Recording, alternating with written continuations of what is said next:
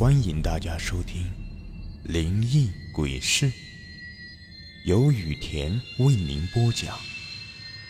最后提醒大家一句：小心身后。身后。这个故事的名字叫做《好吃的饺子》。饺子是一种很传统的食物，很多人都非常喜欢吃。为此，还有人说过：“好吃不过饺子，好玩不过那个王者吃鸡 CS。”饺子的制作工艺算不上是很复杂，好吃不好吃主要看做饺子的馅料好不好。馅料不同，饺子的口味也就各不相同。很多小吃店都会提前包一笼饺子，放在冰箱里面冷冻。当有客人需要的时候，直接端出来煮一煮就可以吃了，真是方便又快捷呀。张小开就特别喜欢吃饺子，在老家的时候，他妈妈经常给他包饺子吃。可是后来小开结婚了，搬到了城里居住，妻子也有工作在身，根本就没有时间包饺子吃。小开也买过一些超市、商店卖的速冻水饺。可这样的流水线上下来的东西，味道口感都不是很好，没有自己亲手包的好吃。这好久没有尝到老妈亲手做的饺子了，小开特别想回家去看一看，顺便吃点美味的饺子。可惜工作太忙，总是抽不出时间来。有次和老家通电话的时候，小开就说了，自己很想吃饺子。让小开想不到的是，时隔仅仅三天的时间，一位住在老家进城办事的邻居就给小开带来了一大包饺子，都是老妈亲手包的。小开看到这些饺子，高兴的不得了，放在冰箱里美美的吃了好几顿。老婆孩子想要尝一尝，小开都没舍得多给他们。好不容易这年过节的时候。小开得到了七天的假期，推掉了所有的应酬，带着老婆孩子开着车直奔老家。这人呐，要是倒霉，喝口水都会塞牙的。小开就这样，好不容易有时间回家一次了，却发现老家的路已经被冲毁了，车子根本就开不过去。他这次回来并没有提前打电话，是想给两口子一个惊喜。却没想到，在半路上遇到了这样的意外，还真是人算不如天算呢。小开下了车，看看破烂不堪又满是泥泞的路，开始犯愁。通往老家的路就只有这一条，实在过不去的话，就只能原路返回了。可是，当小开准备离开的时候，才发现，这一会功夫。车轮已经陷进了泥坑里面，出不来了。这个地方前不着村后不着店的，小开可就犯难了。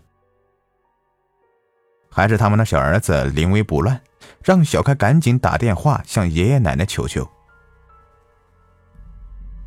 这里距离小开曾经居住的村子只剩下一小半的路程了。村里人都非常的朴实，乐于助人，只要招呼一声。大家肯定都会第一时间赶过来帮忙的。但是当小开掏出手机的时候，眼泪都快要下来了。手机上面显示，竟然没有信号。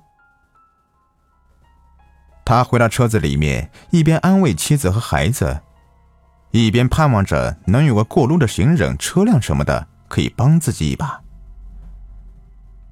然而，眼看日落西山。路上就连一个鬼影子都没有看到。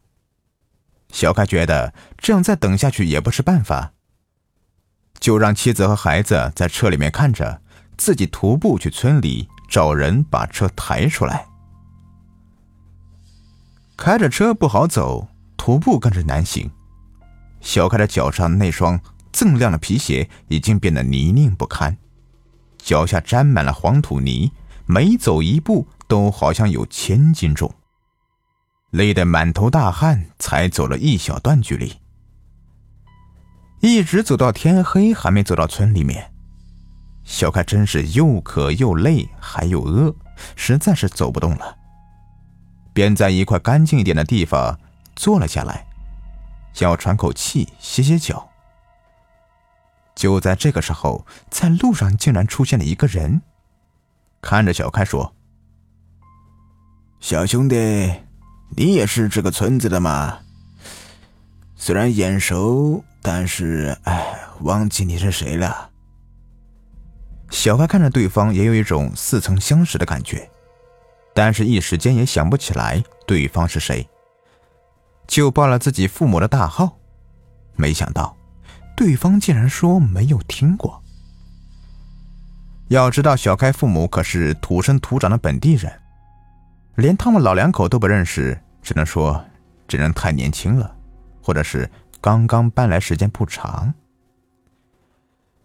你说你放在城里的好日子不过，回这鸟不拉屎的地方干嘛呀？啊，我来看看我的父母，他们还在村里面住呢。这次回来，这样吃顿老妈亲手做的饺子。可是车子在半路上面陷住了，哎，真是够倒霉的。你家是不是住在村子中央呢？家门口有棵大杨树啊。对呀，那就是我家。我在那里住了整整二十年呢。哎呀，你早说你是饺子张的儿子不就行了吗？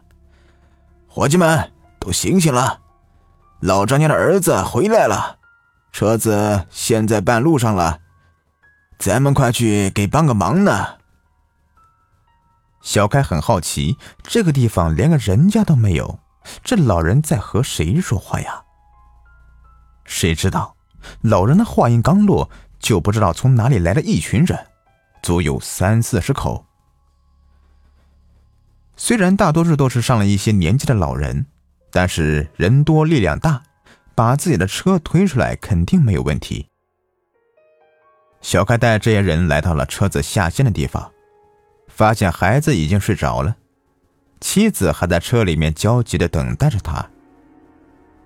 小盖也想一起推车，但是大家都让他坐上去。